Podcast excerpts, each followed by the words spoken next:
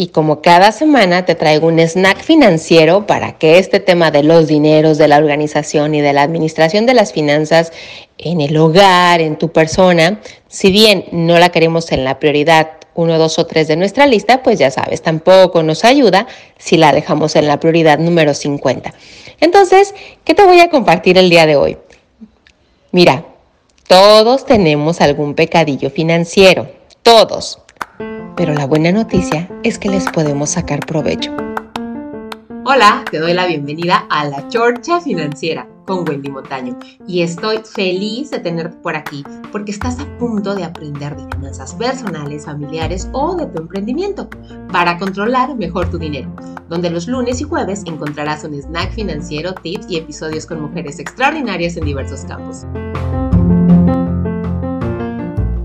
Sí, así como lo oyes.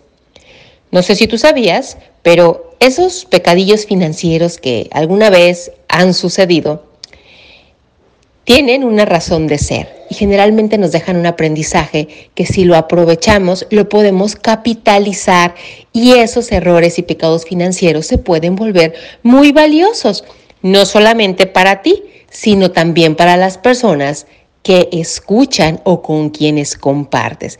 Digo, Claro que no es un tema que tú quieras andar presumiendo por el mundo, pero cuando eventualmente lo sacas, créeme, te vas a sentir mucho mejor tú y por otro lado, vas a ayudar a que alguien entienda que es algo que le puede pasar o que a lo mejor le está pasando y va a tener más elementos y herramientas para salir adelante más rápido. Esto es algo que aprendí eh, particularmente, y no se me olvida, en una sesión hace unos cuatro años, mientras yo impartía un diplomado en finanzas personales en una reconocida universidad de la ciudad. Una de las actividades que tenían que hacer los alumnos era pasar y compartir con el grupo alguna situación financiera que no les llenaba de orgullo, pero que les había dejado un aprendizaje. Recuerdo el caso de una chica que platicó al resto del grupo cómo había tenido una situación complicada con su tarjeta de crédito y cómo lejos de resolver las decisiones que iba tomando cada vez la hacían que se metiera más en deudas y que se le complicara el nivel de los adeudos que tenía.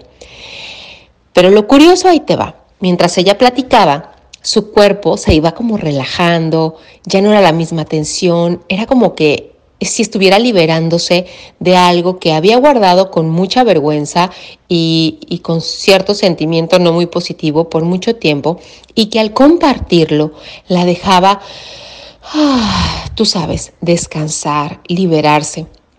Y otra cosa bien curiosa que pasó, y te comparto, cuando ella terminó de contar eh, su anécdota, su error financiero que en ese momento ella consideraba el más grave, sus compañeros que la observaban la veían con ojos de tranquila, no te preocupes.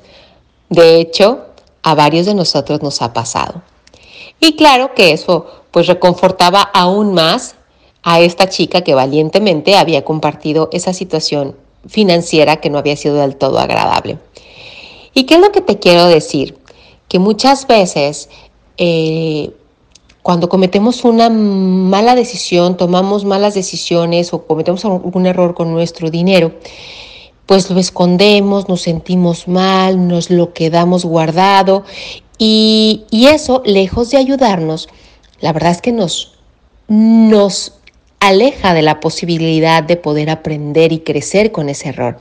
Y mira, si algo he aprendido a lo largo de tantos años apoyando a personas con su relación con sus finanzas, es que la falta del control del dinero nos trae muchas consecuencias. Más por la gravedad de lo que hayamos hecho, es porque lo magnificamos y esconderlo definitivamente hace que no le saquemos provecho a la lección de aprendizaje. Y déjame te digo algo más. En el tema del dinero, lejos de sentirte mal por lo que has hecho con tu dinero, con tus finanzas, o lo que has dejado de hacer, yo te invito a que tomes las riendas de tu dinero, que a veces es como un niño. Y te déjame te digo algo, algo que va a pasar. El niño a veces se pone berrinchudo. Pero recuerda, la persona adulta eres tú y tú también eres quien le dice cómo y por dónde se debe de ir. Y bueno, hasta aquí la cápsula del día de hoy. No te avergüences de tus errores financieros. Son lecciones de aprendizaje que si las aprovechas son de gran valor para ti y la gente que las escucha en algún punto, ¿vale? Para cualquier duda o comentario, no dejes de escribirme al Instagram de arroba wendymontano.finanzas. Espero te sirva esto que compartí el día de hoy y nada, nos vemos próximamente. Este episodio se acabó y recuerda, eres la mejor directora financiera para ti, tu familia o tu emprendimiento. Bendiciones.